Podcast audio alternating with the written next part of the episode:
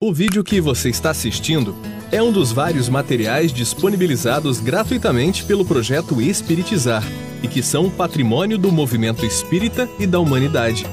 Na descrição do vídeo você encontra indicação de outros materiais relacionados a este assunto. Você pode aprofundar seus estudos e colaborar com a manutenção deste projeto iluminativo, adquirindo os livros, DVDs e MP3 do projeto Espiritizar em www.livrariaespiritizar.com.br. Encontre mais materiais como este e fique por dentro da agenda de palestras e seminários transmitidos ao vivo em www.espiritizar.org.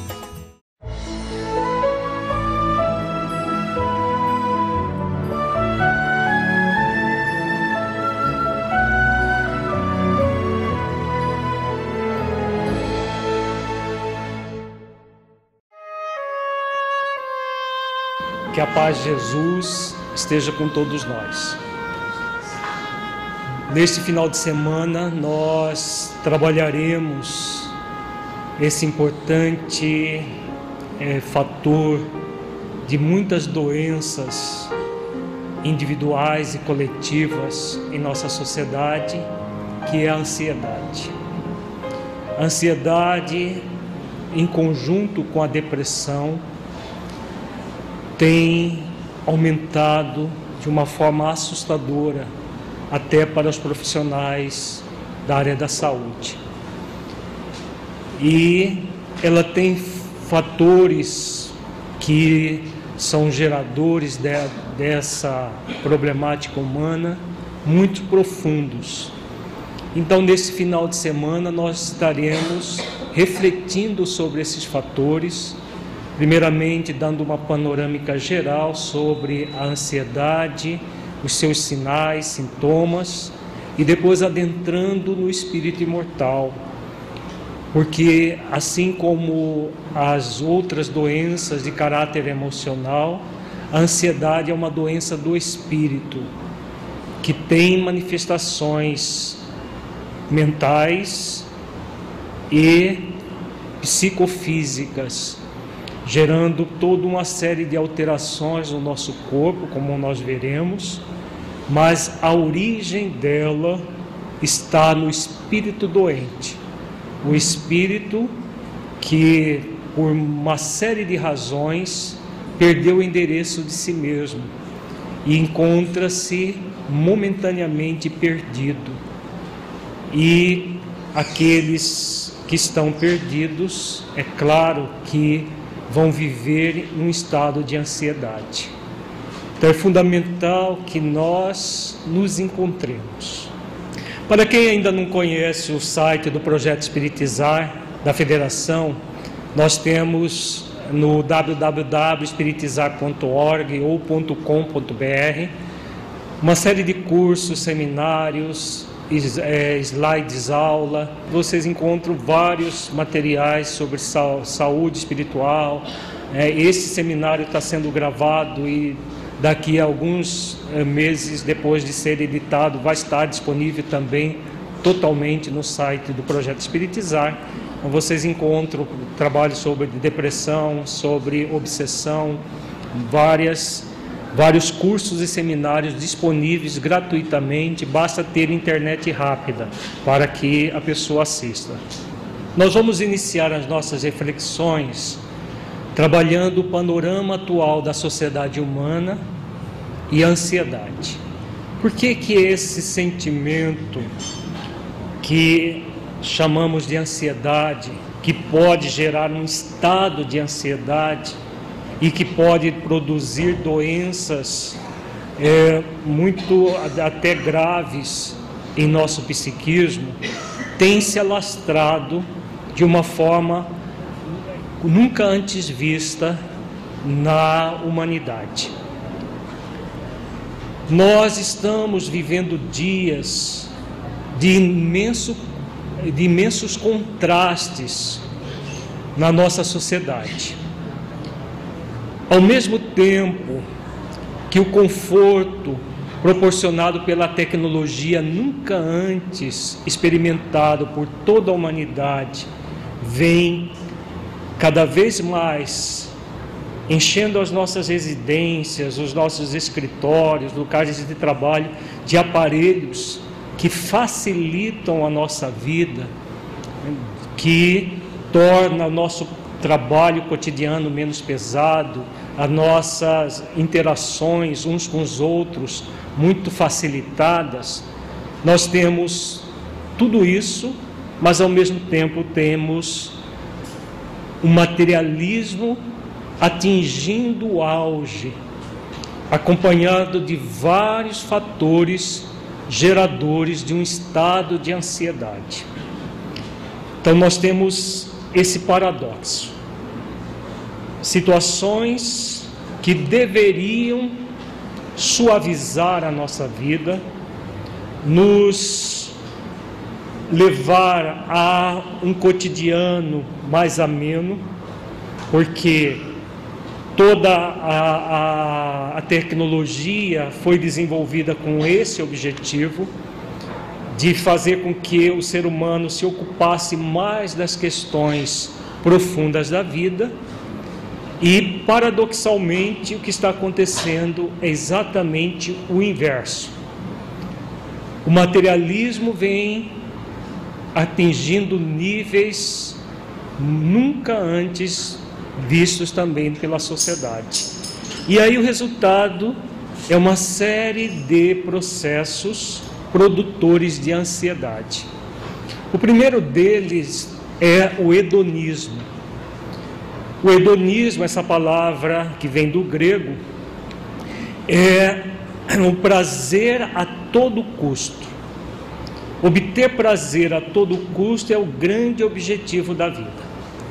As pessoas vivem para obter prazer. Não importa como, nem é, o que vai acontecer depois. O importante é uma vida de prazer. E aí o que vai acontecer? As pessoas, nessa busca desenfreada do prazer, se não conseguem de uma forma natural, vão buscar os prazeres de maneira artificial. No mês de junho, vai ser praticamente uma continuidade do, desse seminário. Nós vamos trabalhar a cura espiritual da, do alcoolismo, do tabagismo e da drogadição, que surge exatamente desse hedonismo, dessa busca do prazer desenfreado em que as pessoas se lançam a buscar de fora para dentro atender uma necessidade. E resultado, a nossa sociedade vive hoje essa grave problemática das viciações químicas no sexo, dentre outras. Tudo isso devido ao hedonismo. O que importa é obter prazer. Não importa como nem o que acontecerá depois disso. Esse hedonismo, ele vem do niilismo. O niilismo é a crença no nada. Só existe esta oportunidade de vida. Nós somos seres de carne e osso. Daqui a pouco todo mundo morre e depois que morre tudo acaba, então é uma, uma consequência natural desse pensamento obter o prazer o máximo possível e da forma mais rápida possível. Porque se daqui a pouco tudo acaba, o importante é ter uma vida de prazer. Porque se for uma vida sem graça, não vai ter sentido nenhum, porque daqui a pouco todo mundo está desintegrado e tudo se resume no nada.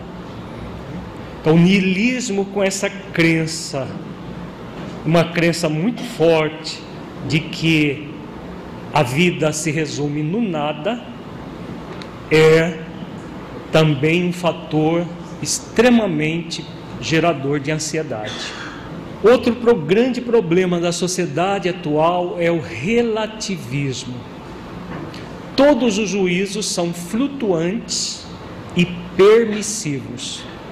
Tudo é muito relativo. Ah, não, isso é relativo. Então as questões morais se tornaram relativas, permissivas.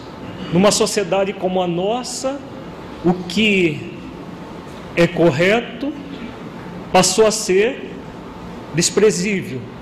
E o que é incorreto passou a ser valorizado. Porque os juízos de valor são extremamente flutuantes e permissivos que acompanham exatamente o niilismo e o hedonismo. Se nada é real, tudo é transitório e vai acabar daqui a pouco, vale tudo. Para uma sociedade assim, vale tudo. Vale qualquer coisa para se obter prazer. Não importa como nem as consequências. Tudo passa a ser extremamente permissivo no sentido de que tudo é possível, tudo pode, não importando as consequências para a própria pessoa e para o seu próximo. O consumismo, outro grande problema dos dias atuais. Consumir é a palavra de ordem, objetos, coisas supérfluas, informações, revistas, relações. O grande objetivo da vida é ter coisas, coisificando-se. Então, consumir tudo que a sociedade é, coloca à, à disposição, coisas que as pessoas compram e depois nem sabem o que fazer com essas coisas, ou tem armários e mais armários lotados de coisas que elas usam muito pouco quando usam.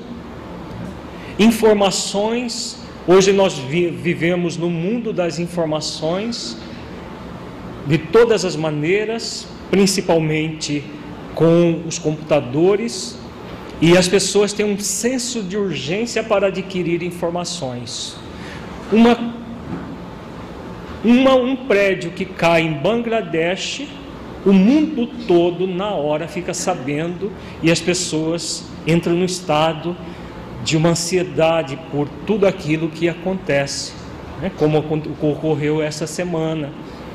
E as pessoas vão vivendo no estado de alerta, porque a qualquer momento pode acontecer na minha casa, pode acontecer ali na esquina e toda uma série de situações em que as pessoas são induzidas a consumir e como o discernimento é uma virtude que poucas pessoas cultivam, o que, vai, o que acontece na nossa sociedade hoje é um excesso de informações, as relações são coisificadas, todo o processo de vida passa a ser o interesse do consumir. A coisificação está alcançando um nível nunca antes visto também pela sociedade. O ser humano é transformado em objeto de consumo e vale pelo que consome. É um resultado desse consumismo. O que importa não é você com seus valores, é se você tem um carro do ano na sua garagem, é se você tem isso, se você tem aquilo, se você faz o que todo mundo faz e realmente você está dentro da onda do momento. Isso é o que vale. E aí o que vai acontecer?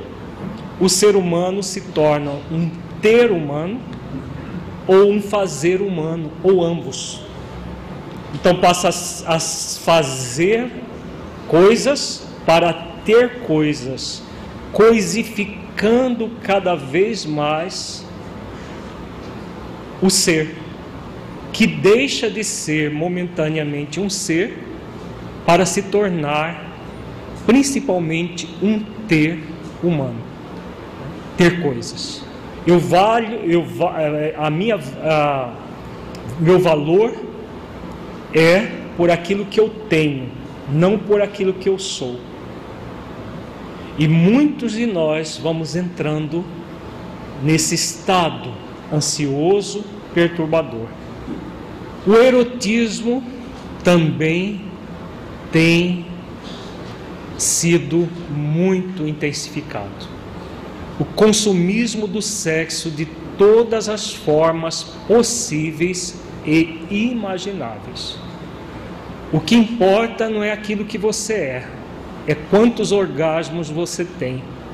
E o que importa é isso, é a busca. É a busca desenfreada do prazer ligado ao sexo, gerando a sexolatria cada vez mais intensificada.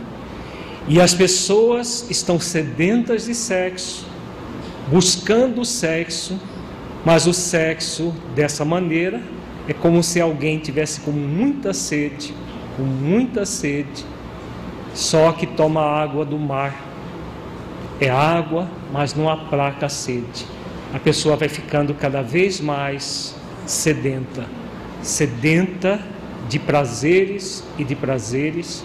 Nós vamos ver isso melhor no seminário do mês de junho. Saturação gera indiferença por tudo que é experimentado à exaustão. A sociedade vive esse movimento consumista, hedonista, e tudo é preciso ser experimentado até a última gota. Criaram-se, por exemplo, as festas raves. Para quem não sabe, essas festas raves são festas que começam na sexta-feira e ininterruptamente vai até a segunda-feira de manhã. Normalmente feitas em locais afastados das cidades, onde corre música hipnótica, sexo e drogas o tempo todo até a exaustão. Pessoas que chegam a desmaiar, outras chegam a ter mortes súbitas por parada cardíaca, de uso de drogas que geram uma euforia e fazem com que as pessoas dancem até muitas vezes terem paradas cardíacas e desencarnarem subitamente nesses lugares. A mídia, quando acontece qualquer coisa inusitada, explora aquilo à exaustão, até que as pessoas se cansam daquele escândalo e aí surge um novo escândalo, uma nova notícia que é explorada à exaustão e vai as pessoas permanecendo saturadas de tudo aquilo que é proposto, que é que é colocado. A competitividade vem se alastrando também intensamente. O que importa é fazer melhor do que o outro para conseguir superá-lo. Superá-lo não no sentido de é, se tornar melhor moralmente do que ele, mas superar no sentido de ter mais coisas do que ele, do que o vizinho, do que o colega de trabalho. Então, o importante é competir para ter mais coisas, ter mais prazer. Recentemente, uma revista, a revista Veja, publicou uma notícia muito interessante das pessoas que é, nesses sites de relacionamento, principalmente o Facebook, postam as fotos dos seus, é, das suas viagens, das suas festas, está criando um novo tipo de neurótico, o neurótico do Facebook, que é aquela pessoa que inveja o que os outros fazem e o que os outros têm. E elas olham aquilo, ficam com uma vontade enorme de ter tudo aquilo e vão se intensificando numa competitividade para quem é que vai fazer a pose melhor na foto do Facebook, quem vai estar com umas taças reluzentes e tudo mais.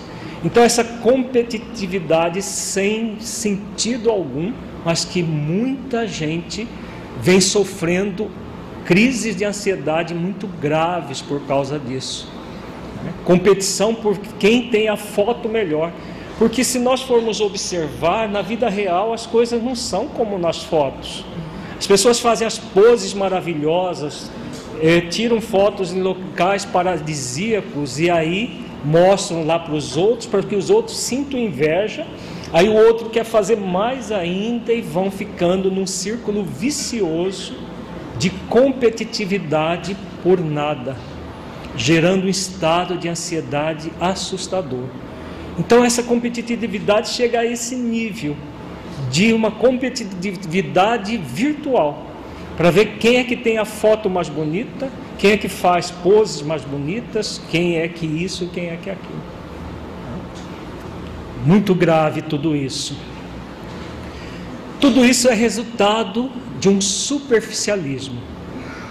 A ansiedade por viver como todo mundo, porque senão será superado. Se eu não fizer isso, parece que vai acontecer uma coisa grave que vai me tirar do eixo do mundo. Então, se eu não tiver antenado nas notícias que acontecem a cada minuto, eu vou ficar superado. Se eu não ficar horas a fio olhando as fotos no Facebook, o outro lá vai ter, é, vai me superar. Se eu não isso, vai acontecer aquilo. Isso vai gerando estado de ansiedade, estado de ansiedade. Se a pessoa não tiver, não, não, não exercitar o discernimento para separar o que é verdadeiro e necessário daquilo que é irreal e falso, ela vai se perturbar intensamente. Há um sentimento de urgência. É preciso participar de tudo para não ficar defasado como se urgente por ser urgente fosse o mais importante, como se o material e o exterior fossem mais importantes que o espiritual e o íntimo. E agora, com o avanço da tecnologia, a gente carrega um computador no bolso ou na bolsa. E aí tem uns barulhinhos que fazem de vez em quando, no... e tem pessoas que vivem em estado de alerta. Porque se ela receber um e-mail se ela não abrir naquele momento, ela fica ansiosa. Se ela receber um sinal de que alguém está querendo falar com ela e ela não abrir naquele momento, ela permanece ansiosa. Então, esse sentimento de urgência com o avanço da tecnologia vem ampliando cada vez mais. Novamente, falta de discernimento. Às vezes a pessoa para tudo o que está fazendo para ler um e-mail que é um spam é um, um e-mail de propaganda. Mas se ela não fizer isso, ela fica uma pilha de nervos. Não pode ser alguma coisa importante, como se fosse alguma coisa que vai colocar em risco a vida dela se ela não fizer aquilo que está sendo solicitado de uma maneira urgente. Agora, se nós refletirmos bem, tudo isso, no final do dia, é uma série de nadas que nós tivemos uma sensação de urgência. Né? Quando toca aquela música do Jornal Nacional, as pessoas já correm desesperadas. Aconteceu alguma coisa grave, porque tocou a música fora de hora do Jornal Nacional. Né?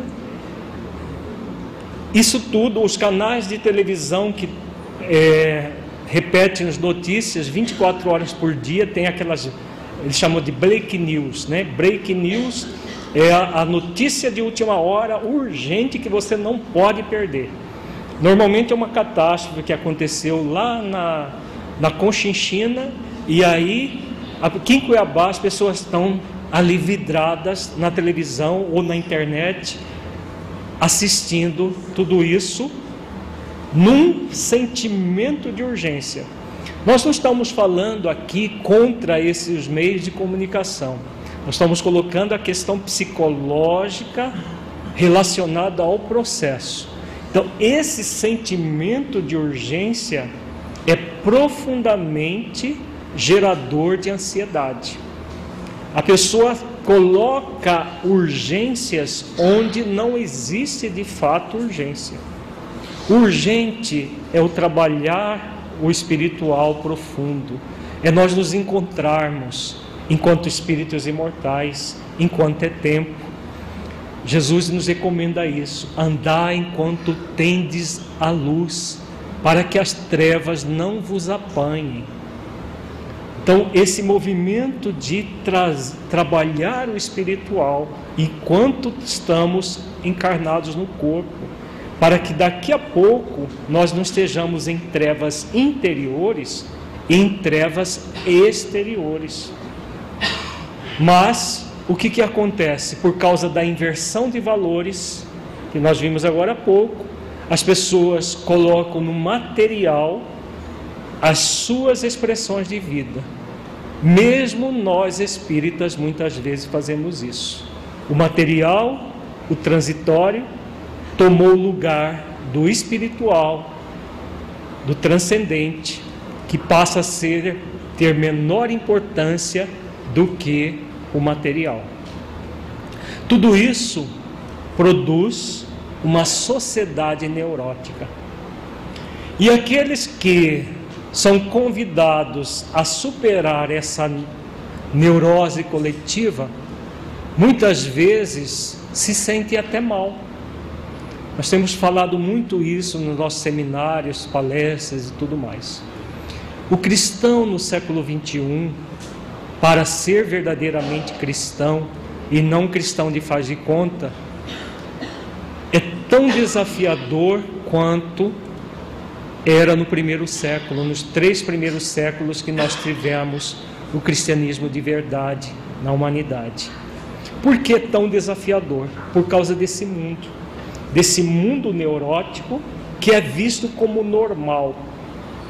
Tivemos um professor de psicologia transpessoal, Dr. Pierre Vaio, é, desencarnado há é, algum tempo, que ele criou um termo muito interessante ele criou o termo normótico.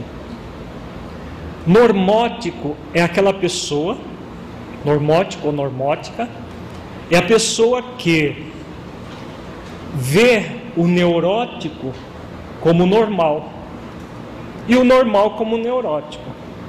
Então, ser diferente desse mundo superficial, competitivo, é anormal para muita gente. Mas você não é como todo mundo. Você não bebe, você não traga, você não isso, você não aquilo. Onde já se viu? Que absurdo. Você não fica horas a fio no Facebook? Onde? Mas que coisa, você está fora do mundo. Você não lê e-mail dez vezes por dia? Nossa, você vai ficar defasado. Então, esse movimento todo faz o quê? Faz com que as pessoas se percam de si mesma. Perdidas de, diante de si mesma, não é possível vivenciar os valores cristãos. E aí ainda nós temos, mesmo entre nós espíritas, por que, que nós falamos entre nós espíritas? Porque a doutrina espírita ela veio para reviver o Evangelho de Jesus em espírito e verdade, vivenciar as práticas do cristianismo nascente, dos três primeiros séculos do cristianismo. E se nós formos mais um numa cultura neurótica, nós vamos nos tornar normóticos. Normal é ser assim. Ser diferente é anormal. Mas para ser cristão no século 21 é preciso pagar um preço. E o preço é exatamente nos libertarmos dessa cultura hedonista, materialista, utilitarista. Nos libertarmos daquilo que parece normal, mas não é. Tenhamos plena consciência Isso gera doenças e doenças graves que vão se aprofundando no ser de uma maneira silenciosa, imperceptível num primeiro momento. O estado de ansiedade vai minando a vida da pessoa, para que ela depois desenvolva doenças que trazem ansiedade, que estão relacionadas à ansiedade, é um passo. Transtornos de ansiedade generalizada, transtornos eh, fóbicos, a transtornos do pânico, que são assuntos que nós vamos trabalhar no ano que vem, cura espiritual das fobias, do medo, da, do pânico. Mas a raiz é a mesma. A raiz é a ansiedade, esse estado de você viver nesse mundo neurótico acreditando que não há alternativa para um mundo assim, que a única forma de viver é assim. Não é. Não é definitivamente. E nós vamos ver no seminário como viver como cristão no século 21. Como viver em paz com a consciência, em serenidade consciencial, apesar de todo o tumulto que acontece à nossa volta. O resultado de tudo isso é o ser humano cada vez mais distante de si mesmo, cada vez mais distanciado da essência divina que é. Exatamente por inverter os valores, colocar o material em primeiro plano e o espiritual vem em segundo plano, quando não vem em último plano, né? Porque tem gente que nem segundo, terceiro, quarto é lá no último plano quando coloca o espiritual em ah, na sua vida. Uma sociedade imatura, caracterizada por três pontos básicos: desorientação, não há um rumo seguro nem direção. Vivemos numa sociedade desorientada.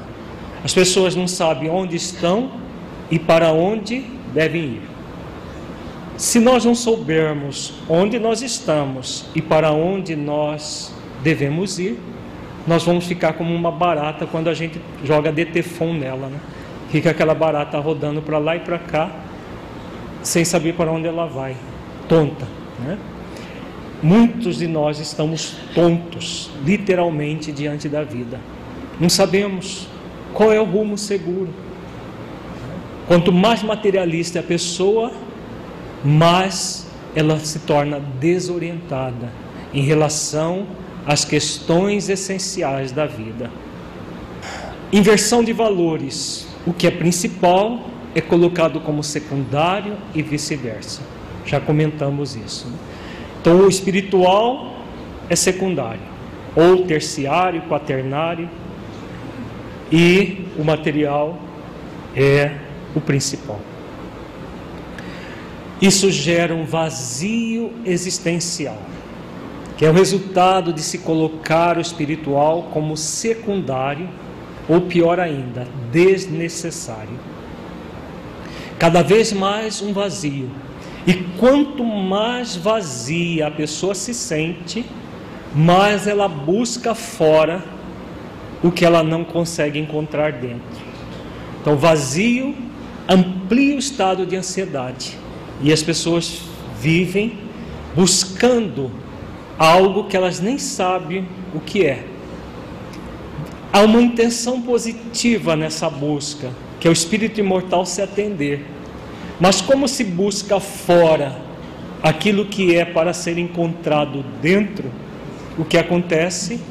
Um vazio cada vez mais intenso e cada vez mais perturbador a pessoa, a pessoa se, se sente vazia, perturbada, inquieta e a metáfora mais, mais plausível é a metáfora do sedento tomando água do mar.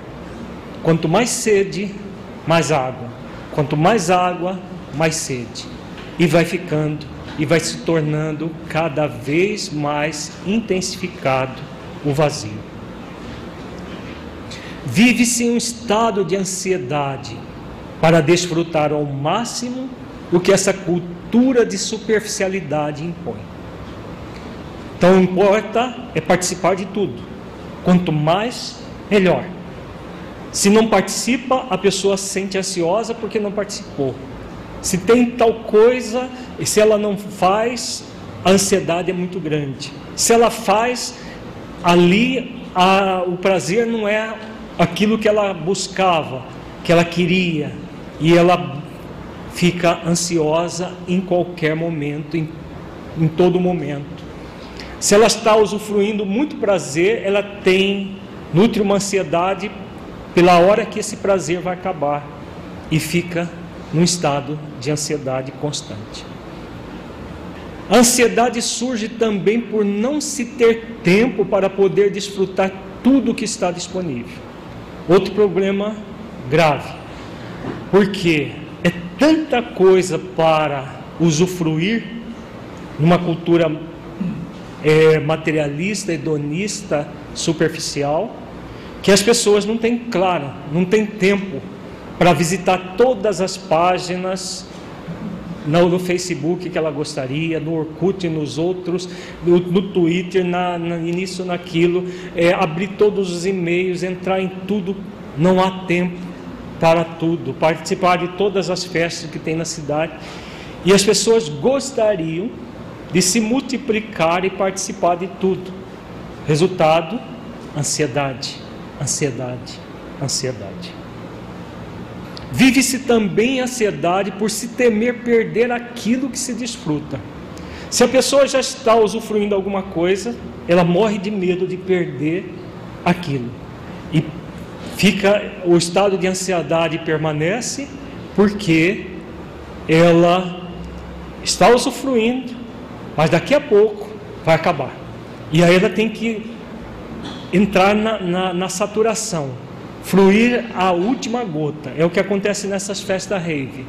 A festa rave nada mais é do que esse movimento. Daqui a pouco, segunda-feira não dá mais, e aí tem que se fazer tudo. O carnaval é outra, é uma festa rave nacional, né? Que se tem as pessoas querendo usufruir o prazer até a última gota. Antigamente o carnaval acabava terça-feira, agora está indo quartas, quintas, já começa um mês antes e as pessoas cada vez mais na busca desenfreada de prazer, de medo de perder o prazer que estão desfrutando e buscando cada vez mais o nada, o nada, o nada. Se é um viver o amanhã ou daqui a pouco, sim, é uma é uma vida no, no momento presente superficializada que a pessoa está o tempo todo inquieta por aquilo que ela não desfrutou, por perder aquilo que ela está desfrutando, ou lamentando não ter desfrutado tudo que estava disponível.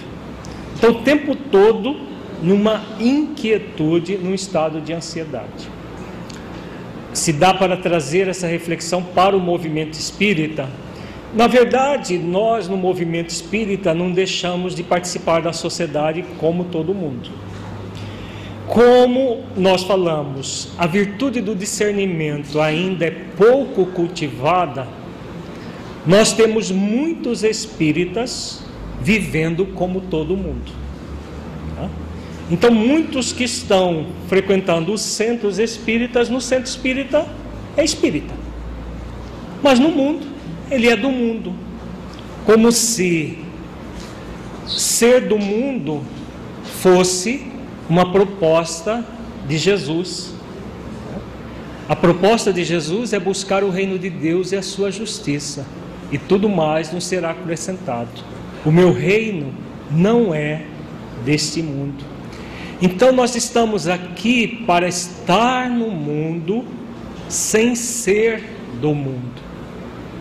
Se nós formos um a mais nesse mundo neurótico, nós nos tornamos os normóticos. Vivemos a normose. O que é neurótico é normal porque todo mundo faz. Todo mundo não. aqueles que estão distanciados de si mesmo, aqueles que estão distanciados da realidade essencial da vida. Porque aqueles que estão sintonizados com a realidade essencial da vida não vão, não, não vão ser mais um no mundo neurótico. Vai ser, vão ser pessoas diferentes. Podem até ser mal vistas pelos outros. Nossa, fulano é muito chato, ele não, não, não faz nada que a gente faz. Às vezes tem, existem pessoas que precisam até de mudar de grupos de amigos, porque é, não, não, não, não tem como permanecer no grupo anterior, porque tomou a decisão de ser verdadeiro cristão. Então, no movimento espírita, nós temos um compromisso consciencial.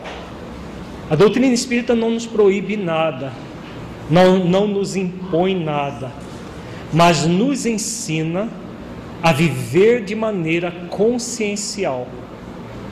É o que a doutrina nos ensina. Nós somos convidados a viver como seres conscienciais. E como seres conscienciais, o ser consciencial não faz o que todo mundo faz, porque a maioria é assim. O ser consciencial age em conformidade com a própria consciência. Então, quando nós entramos nesse movimento íntimo, nós vamos levar isso para dentro do nosso movimento espírita. Por que, que o nosso movimento espírita ainda está superficializado, ainda está distante da proposta do Cristo e de Allan Kardec? Exatamente porque nós, enquanto pessoas, queremos viver esse mundo que nós acabamos de apresentar aqui. Mas esse mundo que nós acabamos de apresentar aqui, que é o, o mundo da maioria das pessoas, não se coaduna com a proposta de Jesus. É um mundo doente, é uma sociedade extremamente doente. E Jesus veio para quê? Para tornar os doentes saudáveis eu vim para que tenhas vida e vida em abundância, ensinou ele. Então ele veio para nos ensinar a vida em abundância, mas a vida em abundância real, de questões essenciais, não de questões banais que daqui a pouco é nada. Tudo isso nós vamos, tudo isso que vem acontecendo vai refletir no nosso movimento espírita. Então, o que, nós necessitamos? Enquanto movimento espírita, trabalhar essas questões nos nossos centros espíritas. E trabalhar a nossa intimidade para que nós não sejamos mais um. É o que os mentores do projeto Espiritizar vêm nos ensinando. O projeto Espiritizar tem três vertentes qualificar, humanizar e espiritizar. Esse seminário é um seminário para humanizar. O seminário para humanizar, um, todas as reflexões que nós fazemos para humanizar, é para que nós nos sintonizemos com a essência da vida, sintonizemos com o Cristo interno que somos. Se nós quisermos espiritizar o movimento, é preciso primeiro que nós nos humanizemos, tornemos plenamente humanos, não seres mais animalizados do que humanos. Então, esse é o grande compromisso que Joana de Ângeles vem desenvolvendo já há alguns anos, que o mentor Honório é, é, vem desenvolvendo conosco já há alguns anos também, outros mentores do projeto Espiritizar, trabalhar para que nós possamos ser diferentes, sim, dessa sociedade doente. Porque esse é o grande compromisso da doutrina espírita e será também do movimento espírita. Por que, que Allan Kardec fala da era da transformação moral? A transformação moral exatamente o resultado do esforço para desenvolver virtudes em nossos corações. E a, a serenidade, que é a virtude que transmuta a ansiedade, é fundamental que desenvolvamos. Agora, para que desenvolvamos a serenidade, todo um caminho em direção ao alto encontro deverá acontecer. Porque não é possível você desenvolver uma virtude como a serenidade perdido dentro de si mesmo, vivendo da forma como todo mundo está vivendo, mas vivendo de uma forma diferente, em que a serenidade consciencial passa a ser é, parte da nossa vida. Então, isso tudo vai culminar com um movimento espírita, mas de acordo com a proposta de Jesus e de Kardec, de transformação moral da humanidade. Então, curar a nossa ansiedade é uma forma de nós nos tra transformarmos moralmente e transformar toda a sociedade. É por isso a tríade que o Espírito Joana de Ângeles sugeriu ao movimento espírita. Com muita propriedade, a mentora sugeriu essa tríade porque não, uma não existe sem a outra.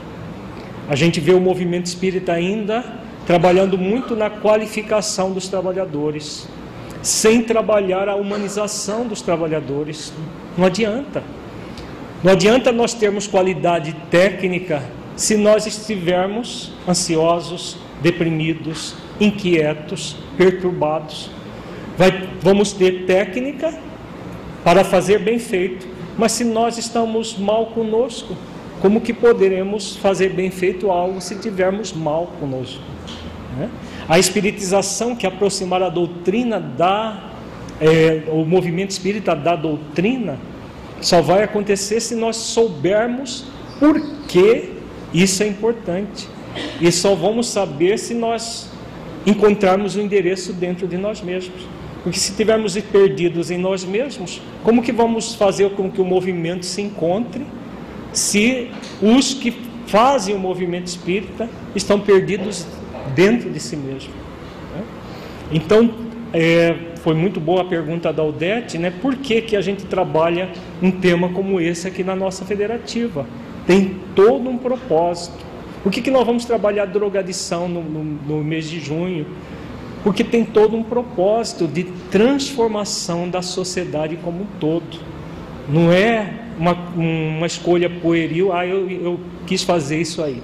Existe um propósito que a mentora Joana de Anjos vem trabalhando isso para que todo o movimento espírita sintonize com essa proposta e po possamos realmente ter um movimento em que as pessoas se transformem intimamente para que tenhamos um movimento espírita realmente é, que se coadune com a proposta de Jesus e Kardec. Então a pergunta da pessoa que ganha mais, como que ela vai viver esse ganho extra? Uma pessoa que ganha 200 mil por mês, por exemplo, como que ela vai viver? Né? Gastando todos os 200 mil que ela ganha por mês? Ah, a questão não é a quantidade do que se ganha. A questão é ser um ser humano ou se tornar um ter humano.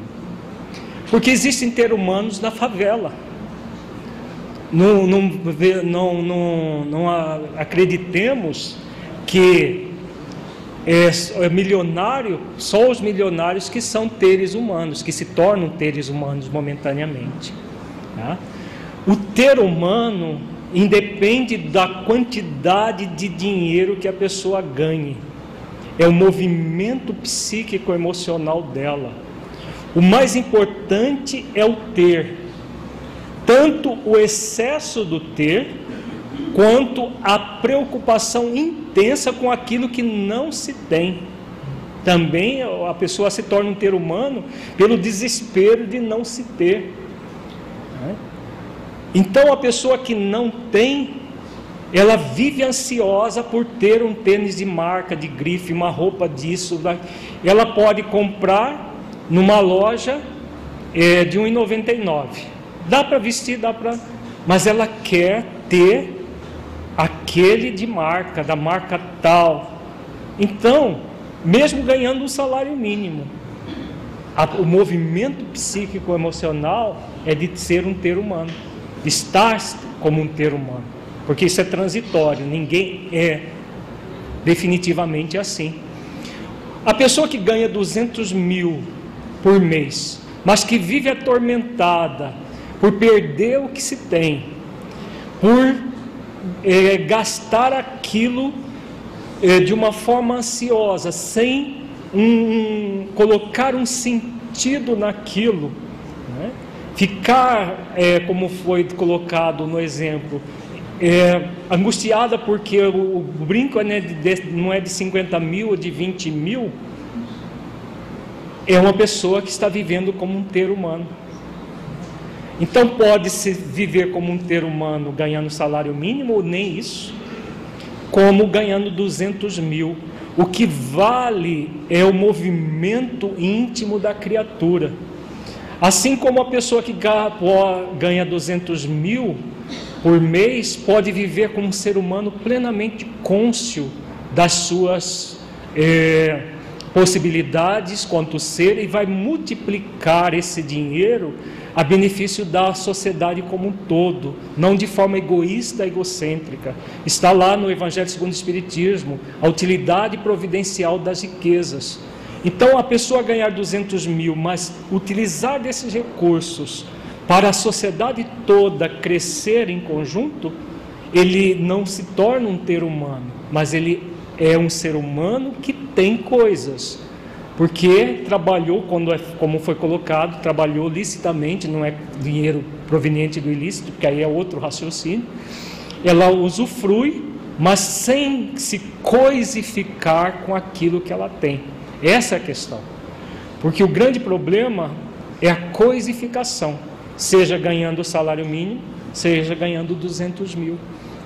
Então, quando nós entramos nesse movimento reflexivo, de que o ser humano é que vale, não o que o ser humano tem, aí a pessoa vai usufruir daquilo sem nenhum trauma, sem nenhuma, é, sem nenhum sentimento de culpa, porque é muito comum a pessoa que, que não reflete essas questões se sentir culpadas porque está é, andando num carro melhor e tem gente andando de ônibus ou andando a pé e a pessoa se sente culpada por isso. Se aquele carro não foi ganho com dinheiro ilícito, ela pode usufruir sem nenhum problema. Agora, se ela se torna, é, se ela exacerba o orgulho, o egoísmo, se acreditando melhor do que os outros, porque ela está andando num Toyota é zero quilômetro de alto luxo e aquele que está andando de ônibus é uma, um relés, é, pessoa insignificante, aí já muda de figura, porque é o egoísmo e o orgulho que torna a pessoa um ter humano momentaneamente. Não é a quantidade de recursos que ela tem. Então, a, a questão colocada no caso da, da, da dessa da transição planetária que está tão propalada dentro do movimento espírita, muita gente está se entrando num sentimento de urgência por trabalhar no bem, né? Urgência mesmo, né? e aí sai atropelando e a própria as conjunturas para não ser exilado, porque senão vai ser exilado para outro planeta. Nós temos trabalhado muito nos nossos seminários as questões dos senões. Por quê? Não existe senão dentro da lei divina. Daqui a pouco nós vamos aprofundar bastante nessa questão da lei divina, da nossa consciência e das questões conscienciais da vida. Não existe senões. Eu vou fazer isso porque senão vai acontecer aquilo. A gente pode desmaiar no centro espírita de tanto trabalhar. Se for num, num processo íntimo de fazer barganha com Deus para não ser exilado, vai ser exilado do mesmo jeito. Por quê? que vai ser exilado do mesmo jeito. Porque o processo não é de barganha, mas é de autoconsciência. Estar consciente de que o trabalho maior não é dar sopa para centenas de pessoas ou fazer isso, ou fazer aquilo. O trabalho de consciência para uma nova condição planetária é interior. É dentro da criatura, é transformação interior. E não se transforma com as coisas que se faz, mas com aquilo que se é, e aí esse ser reflete no fazer. É um triângulo. O ser é o ápice do triângulo. O fazer e o ter são as bases desse triângulo. No nosso livro Saúde da é, Saúde Existencial nós trabalhamos isso. Então, muita gente quer fazer muitas coisas para ganhar de Deus um presente, permanecer na terra. Eu não quero saber do chupão. Né? Tem gente que ainda fala do chupão. Não existe chupão, mas eu não quero saber de ir para um outro planeta primitivo, Deus me livre. Então eu vou fazer coisa, muita coisa, porque aí Deus vai me proteger. Não é assim que funcionam as coisas. As coisas funcionam de uma maneira consciencial. Nós vamos ver ao longo do seminário todinho é, como agir. Se nós ficarmos ansiosos no trabalho do bem, o bem maior que é interno não se fará. Não é a quantidade, é a qualidade. Quanto mais qualidade no bem você tiver, maior será a quantidade do bem que você fará, mas de uma forma natural. Você vai ampliando de uma forma natural, porque você está melhorando em qualidade e aí a quantidade é natural, que você amplie a sua capacidade, que você tenha mais tempo de fazer mais coisas, porque você está cada vez melhor com você mesmo, cada vez mais sereno, cada vez mais inteiro na vida. E aí, quanto mais você está assim, mais o bem no limite das suas forças você fará. Mas não é por causa dos senões, é por causa de uma questão consciencial. Eu estou consciente de que é esse o meu compromisso perante a vida. Então, se eu estou consciente, eu realizo. Se eu vou ficar aqui ou acolá, Deus sabe. E a minha consciência sabe, porque ela estará em sintonia com as leis divinas. Então eu não fico ansioso por isso ou por aquilo porque eu estou vivendo um aqui agora, dando o melhor de mim mesmo. É dessa forma que a gente passa pela transição planetária em serenidade consciencial e não ansiedade consciencial. Que tem, realmente tem muita gente com uma ansiedade enorme, morrendo de medo de ser chupado. Né? Porque há muita desinformação nessa área da transição planetária muitos espíritos pseudo-sábios fazendo verdadeiros terrorismos em livros e mais livros sobre a transição planetária, mas são falsos esses livros. E o que eles têm pregado é exatamente um estado de ansiedade, para que as pessoas se perturbem e não se transformem. A proposta de Jesus é que nós nos transformemos e não nos perturbemos com medo disso ou daquilo. O medo nunca vai ser um instrumento para gerar paz no coração. Basta a gente analisar. Como que pode eu, eu pacificar o meu coração com medo de tal coisa? Não é possível. Somente me asserenando, tendo plena consciência e confiança naquilo que eu sou, é que eu poderei passar por tudo isso num, com maior naturalidade e tranquilidade, né? sem medo algum, mas confiante naquilo que eu sou e qual é o sentido daquilo que eu sou na sociedade que vivemos. Vamos passar para frente, então nós vamos trabalhar agora os conceitos, sinais e sintomas da ansiedade. Ansiedade é proveniente de uma sensação de que algo desagradável está para acontecer, resultando em um estado de alerta do organismo que produz um sentimento indefinido de insegurança. Então a pessoa ansiosa, ela tem essa, essa sintomatologia, que é to, acontece em todos os casos de ansiedade. Alguma coisa desagradável. Alguma coisa desagradável vai acontecer e que vai me tirar do da zona de conforto psicológico que eu vivo. Tem gente que vive nesse estado praticamente 24 horas por dia. O tempo todo uma sensação de que algo desagradável vai acontecer. Outras têm crises durante o dia de que desse algo desagradável. E outras pessoas entram na ansiedade generalizada, no transtorno de ansiedade generalizada, que isso aqui atinge um, um, no auge, vai para um nível muito elevado mesmo. Agora, tudo isso vai produzir esse estado de alerta. Eu tenho que estar alerta porque eu preciso me livrar dessa coisa desagradável que vai acontecer. Então a pessoa vai produzindo, na verdade, um círculo vicioso.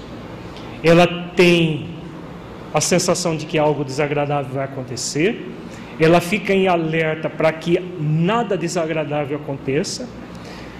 O que é desagradável faz parte de um planeta de expiações e provas, não tem como. Nós vamos ver por quê, que não tem como viver sem nada desagradável. E aí, ela não quer que nada desagradável aconteça, está em estado de alerta para que não aconteça, acontece, ela fica mais perturbada porque ela acha que vai piorar e que vai piorar e que vai piorar. E vai se tornando cada vez mais insegura devido a isso. A pessoa ansiosa vive de forma subconsciente voltada para fora de si mesma, tentando controlar o mundo externo e o tempo. O que caracteriza o ansioso é a ilusão de controle ele tem uma ilusão de que controla o mundo externo. O que as pessoas fazem, a forma como o mundo é, realiza as suas atividades, o tempo, principalmente o tempo futuro, mas com o pé no tempo passado. Ela quer controlar a tudo e a todos. Vai dar certo? O que vocês acham? Vai dar uma baita de uma ansiedade. Porque é possível controlar o outro, controlar a forma como o mundo se organiza ou se desorganiza. É possível controlar o tempo futuro. Não é possível controlar nada disso. Então ela entra nessa postura ilusória de que consegue controlar. Quanto mais ela se ilude acreditando que pode controlar, mais ela se torna descontrolada. Quanto mais descontrole, mais desejo de controlar, criando o círculo vicioso que nós acabamos de falar. Então ela tenta controlar, não controla. A, o desejo, a ilusão de controle se exacerba, aumenta intensamente, ela fica ali, como um carro atolado com as quatro rodas, patinando, patinando, patinando e não saindo do lugar. Em relação ao tempo, tem um movimento de se pós-ocupar com o passado, lamentando o que fez e o que deixou de fazer, e se preocupar com o futuro, sobre possíveis dificuldades pelas quais passará. Então, essa é a típica relação do ansioso com o tempo. pós-ocupação. O que é pós-ocupação?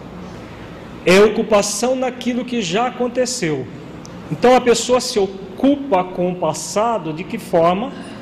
Se lamentando por aquilo que ela fez ou por aquilo que ela não fez e gostaria de ter feito. Como o foco dela é um foco negativista, ela se lamenta do que fez e que deu errado, e de que não fez e que também deu errado porque não fez. Aí o que, que ela faz? Ela pega esse passado e projeta no futuro.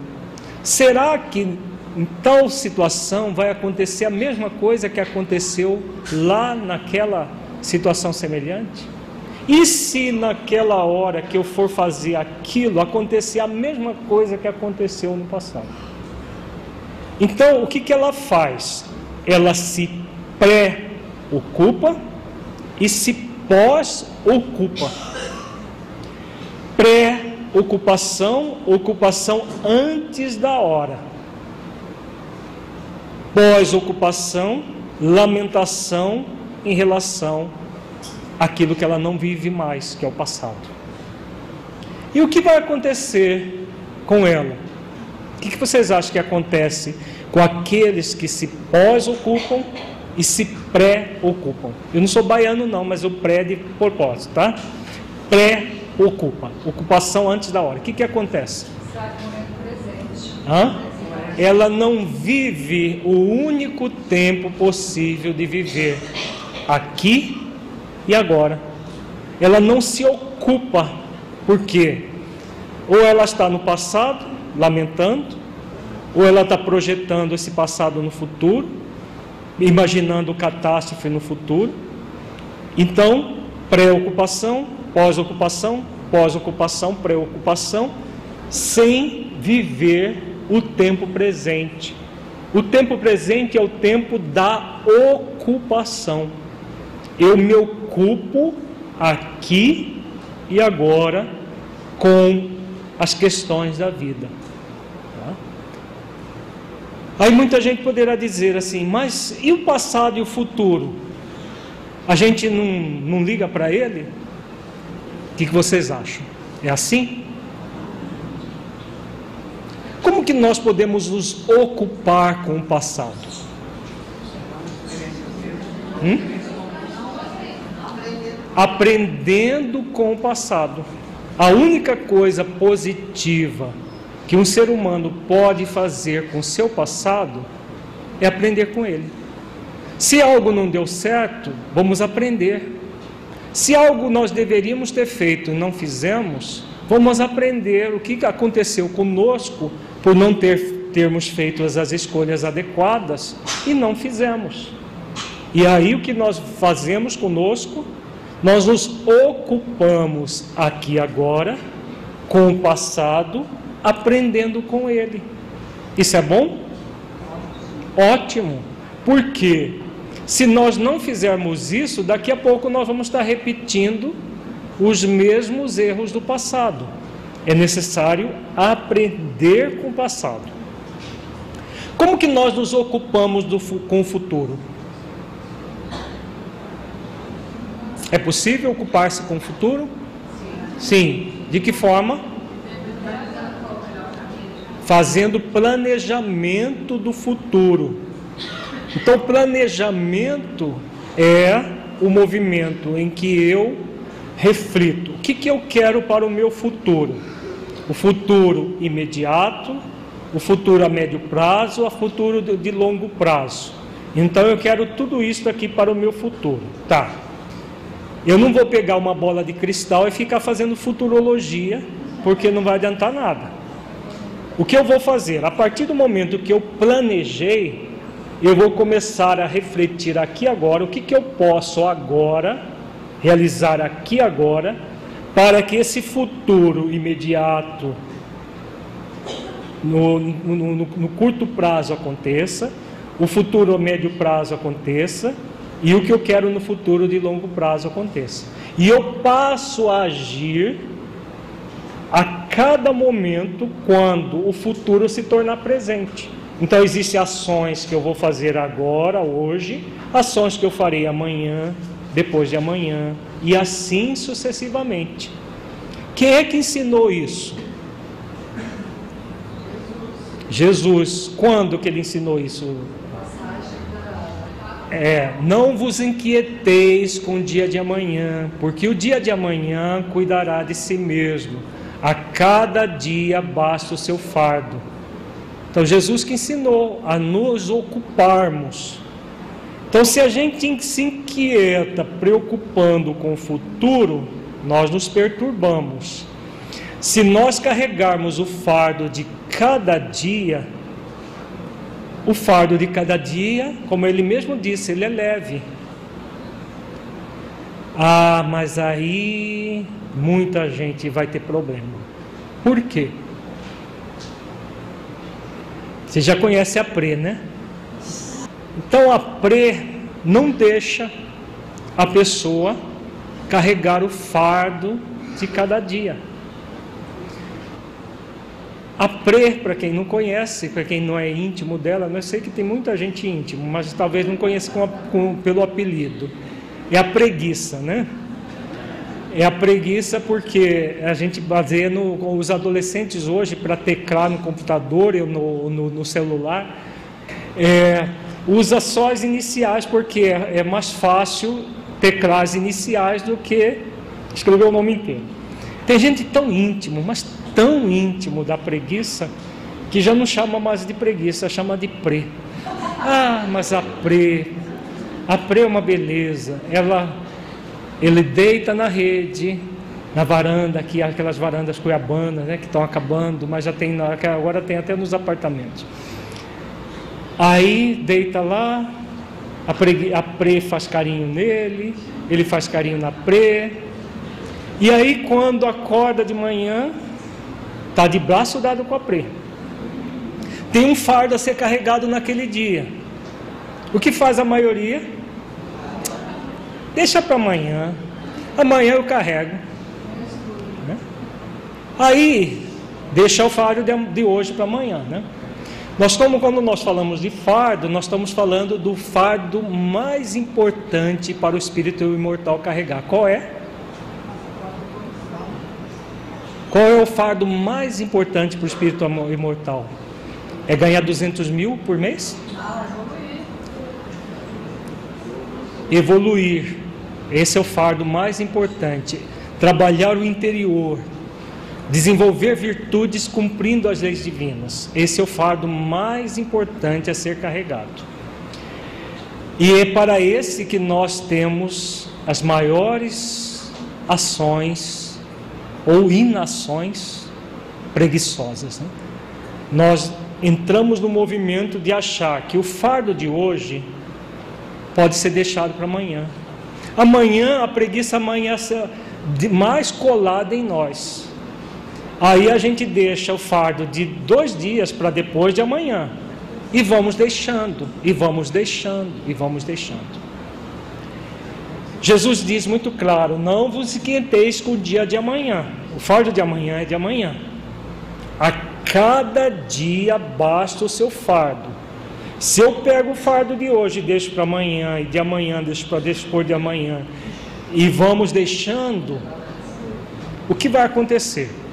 O fardo vai ficando pesado. Ele ensinou que o fardo é leve, mas é leve se nós carregarmos o fardo de cada dia. Em se tratando de questões emocionais, gente, nós temos trabalhado muito isso também. O que nós temos visto é muita gente com sintomas relativamente simples de serem superados. E que se a pessoa fizesse um esforço, ela superaria. Sintomas de ansiedade, nós vamos ver uma lista, um cardápio enorme de sintomas daqui depois do intervalo. Mas ainda não vamos dar intervalo. Então nós temos uma série de sintomas de ansiedade, uma série de sintomas de depressão, uma série de sintomas que antevêm a doença desenvolvida. São sintomas que podem, se não forem trabalhados, a pessoa chegar numa ansiedade, num transtorno de ansiedade generalizada, numa, numa fobia, numa síndrome do pânico, numa depressão, num transtorno bipolar e muitos outros problemas emo emocionais. E tem se aumentado muito em toda a sociedade, inclusive dentro do nós do movimento espírita. Nós recebemos muitas pessoas do movimento espírita no nosso consultório, o Lacordé que está aqui na frente também recebe.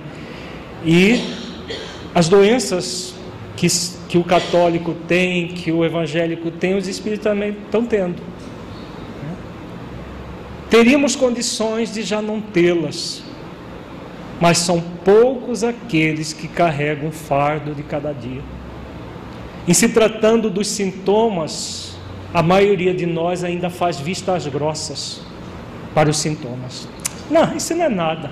É só uma irritaçãozinha que todo dia acordo com ela, não é nada. A gente vai levando. É assim mesmo. A vida é assim mesmo. Ah, é só uma ansiedade, eu fico inquieta assim, mas logo eu, eu grito, eu dou umas. É, faço, espreguiço e faço isso, faço aquilo, passa. São uma série de coisinhas que nós vamos ver os detalhes dessas coisinhas daqui a pouco, que nós vamos deixando para depois, deixando para depois. E aí, de repente, acontece a doença foi de repente? O que vocês acham? Não foi de repente. São fardos de cada dia que foram acumulados. Enquanto você estava lá navegando no Facebook, olhando fotos das pessoas, deslumbrando, querendo estar no lugar delas, o fardo estava deixando de ser carregado. Enquanto você estava lá folheando caras, ah, nossa, eu queria ser o artista tal para viver na Ilha de Caras, toda maravilhosa lá e, e ter festa, boca livre. Enquanto você tava, estava naquela situação toda, fazendo nada, o fardo estava deixando de ser carregado. O fardo estava sendo acumulado, sendo acumulado. Aí de repente, você acorda uma pilha de nervos. Já não é mais aquela inquietu inquietudezinha, aquela uh, é, ansiedadezinha, aquela irritaçãozinha. É uma baita de uma ansiedade. Ou você está de repente num lugar e começa a ter um medo desesperador, acreditando que você vai morrer, que você vai ter um infarto, que você vai ter algo grave. Uma síndrome do pânico foi instalada mas é o porquê que surgem essas doenças de caráter emocional. Fardos de cada dia que em vez de nos ocupar com eles, nós ficamos pós-ocupados e pré-ocupados e vamos deixando para depois, e deixando para depois, e deixando para depois. Podemos agir assim, mas não nos convém. O que nos convém é carregar o fardo de cada dia. Jesus, como todas as orientações que ele nos é, produziu, que nos ensinou, é sábio, ele é o nosso modelo e guia. Então, quando ele orienta cada dia, não vos inquieteis com o dia de amanhã, porque o dia de amanhã cuidará de si mesmo, a cada dia baixa o seu fardo. Existe um propósito profundo ligado a isso tudo. Ao longo do seminário, nós vamos voltar a essa questão e trabalhando o que fazer para que nós possamos realmente carregar o fardo de cada dia.